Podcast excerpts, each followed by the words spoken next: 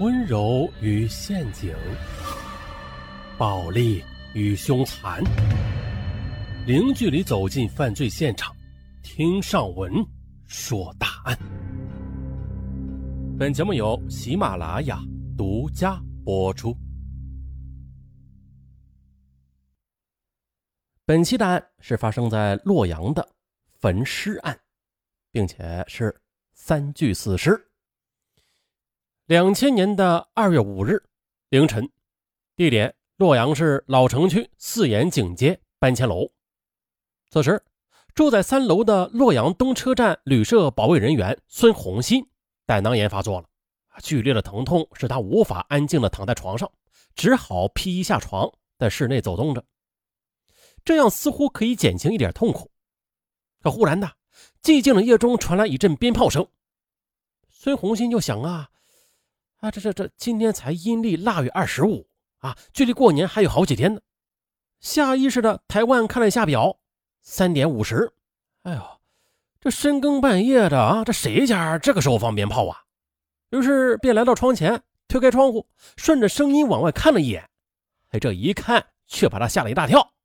只见呢，在他的一楼窗外冒出一股股暗红的火苗，这还不算呢，火苗翻卷着一直舔到二楼的窗户。鞭炮声正是从这窝里传出来的。此时呢，浓烟夹着热气，呼的从他打开的窗户里钻了出来，把他呛得一阵咳嗽。他赶紧关上窗户，急吼吼的叫醒了家里人，然后飞奔到楼下，一边跑一边大声的呼喊：“哎，着着火了！快起来救火！”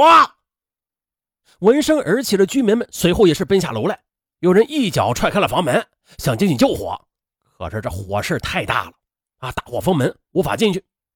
有人迅速的将储藏室里的摩托车啊、汽油以及液化气罐都给抢了出来。四点五十分，楼上的居民范昭，他是联防队员，向东南隅派出所报案。早晨六时许的，闻讯而动的老城公安分局消防科的同志以及消防支队的人员在现场发现了两具尸体。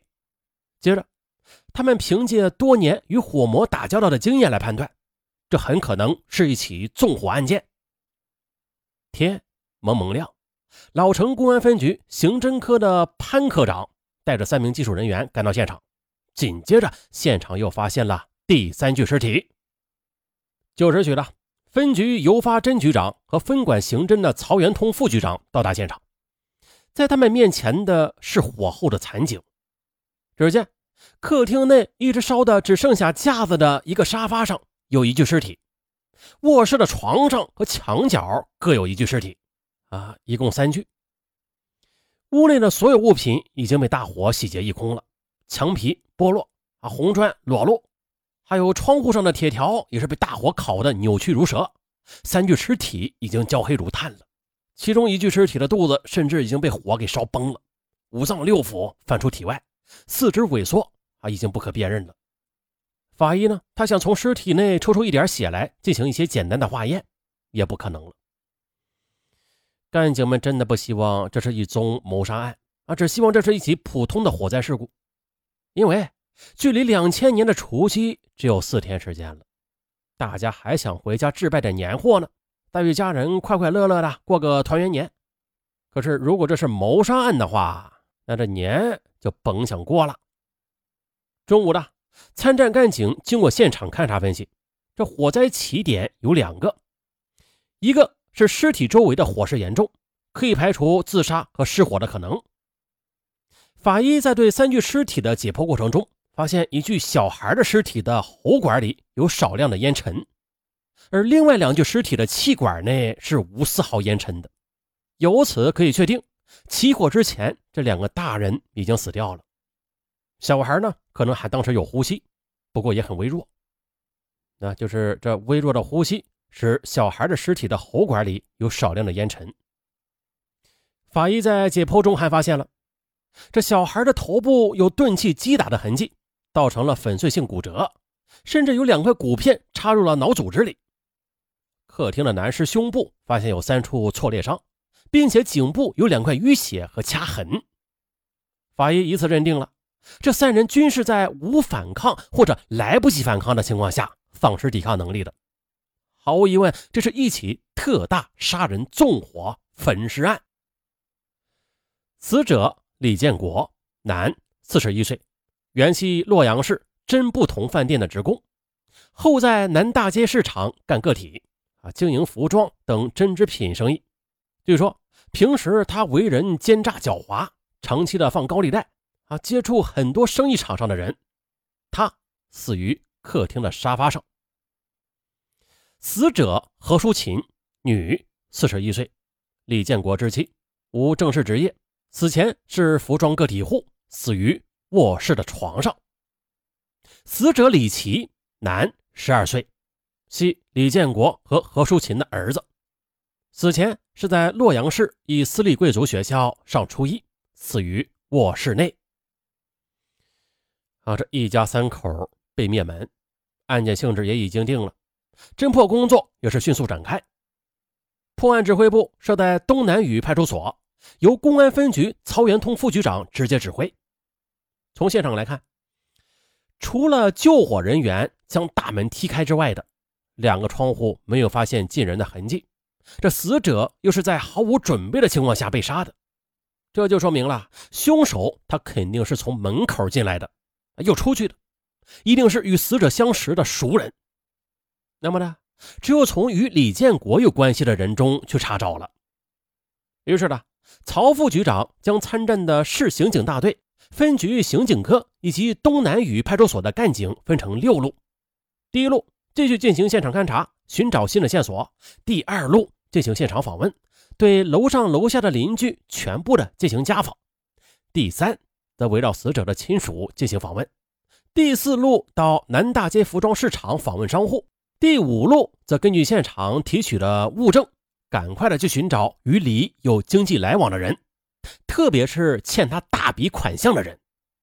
第六，进行外围调查啊，发现当晚与死者发生过联系的人。就这样呢，各路人马分头行动，有条不紊的开展工作。信息很快的就反馈到了指挥部，这其中就有重要的信息。